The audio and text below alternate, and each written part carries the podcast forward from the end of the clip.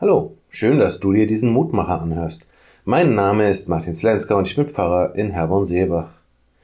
Unsere Gottesdienste sind ja meist eher eine etwas trockene Angelegenheit. Die Menschen kommen ganz andächtig, sitzen mit verschlossener Miene auf ihrem Platz und gehen schließlich genauso andächtig, wie sie gekommen sind.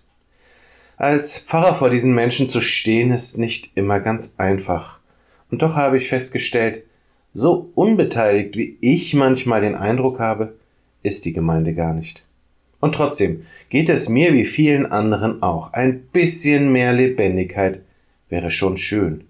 Auch wenn ich gar nicht weiß, wie ich wohl darauf reagieren würde, wenn passieren würde, wovon die heutige Losung berichtet.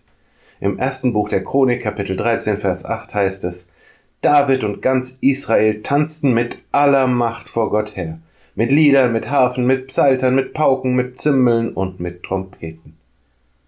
Ja, wie wäre es, wenn wir als Gemeinde aufstehen und mit aller Macht vor Gott hertanzen würden?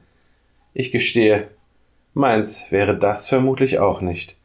Und dennoch fasziniert mich diese Beschreibung, mit aller Macht vor Gott zu tanzen, voller Hingabe, wie die Basisbibel übersetzt. Auch wenn ich definitiv nicht tanzen möchte, so wünsche ich mir dennoch manchmal genau diese Hingabe, diese Bereitschaft, alles andere zu ignorieren und sich einfach Gott hinzugeben. Später wird David auch noch vollkommen nackt hinter der Lade hinter Gott hertanzen. Er pfeift auf die Normen. Er interessiert sich nicht für das, was die Menschen sagen. Er gibt sich und sein Leben ganz Gott hin. Und genau darum geht es doch. Nicht darum, dass ich tanze oder rumspringe oder einen Handstand mache oder einfach sehr konzentriert zuhöre, um meinen Glauben zum Ausdruck zu bringen, sondern darum, ihn voller Hingabe und mit aller Macht zu leben. Ich lade dich ein, mit mir zu beten. Lieber Vater im Himmel, mit aller Macht, voller Hingabe tanzte David vor dir her. Er hatte seinen Glauben, der so tief und so überzeugt war.